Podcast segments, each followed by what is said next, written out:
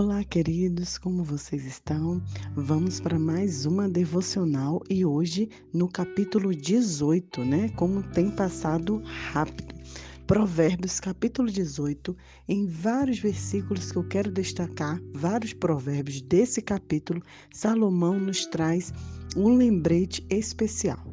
Cuidado com a língua, o poder das palavras. O verso 8 diz assim: as palavras do maldizente são doces bocados que descem para o maior, o mais interior do ventre. O verso 13 diz: Responder antes de ouvir é estultícia e vergonha. E o verso 21 diz: A morte e a vida estão no poder da língua. O que bem a utiliza, come do seu fruto. E a família? Como está a comunicação? Lembra que na devocional sobre finanças eu falei que foi feita uma pesquisa que muitos casais se divorciam por causa do dinheiro, por causa da má administração. E a comunicação também está nos itens máximos de divórcio. Muitas famílias vão mal porque não sabem se comunicar bem. Comunicar-se é trocar ideias e informações conversando, gesticulando ou escrevendo. A comunicação é um processo ativo e presente em todos os relacionamentos significativos. Consiste não apenas em falar, mas também em ouvir, olhar e sentir. Olha que importante.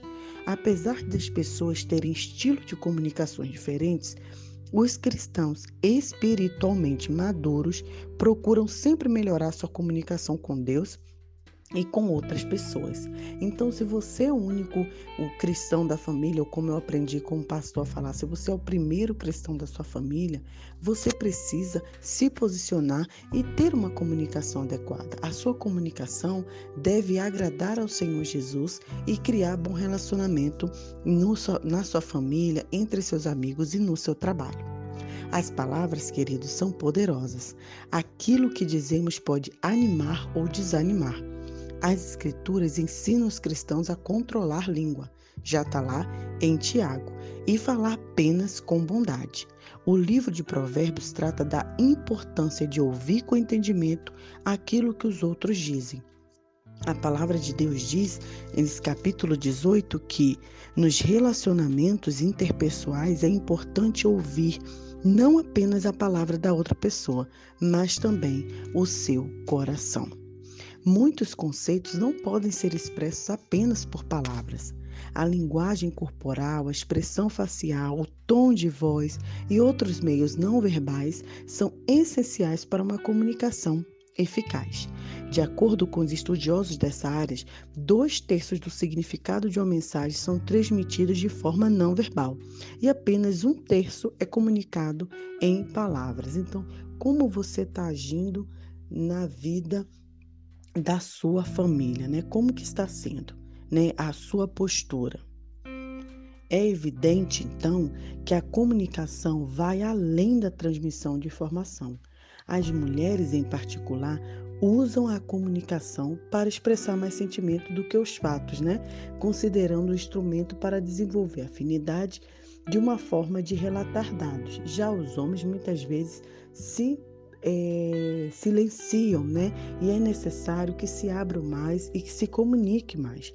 Nós podemos também tirar algumas lições desse provérbios e também de, de Efésios, né? Quando o apóstolo Paulo nos orienta. Então, nesse provérbio sobre a palavra, sobre a linguagem, o que podemos aprender? Primeiro, dizer sempre a verdade em amor. Você quer falar uma verdade com a pessoa? Você quer trazer a conversa? Você quer ser assertivo? Fale em amor. Dois, controlar as palavras iradas.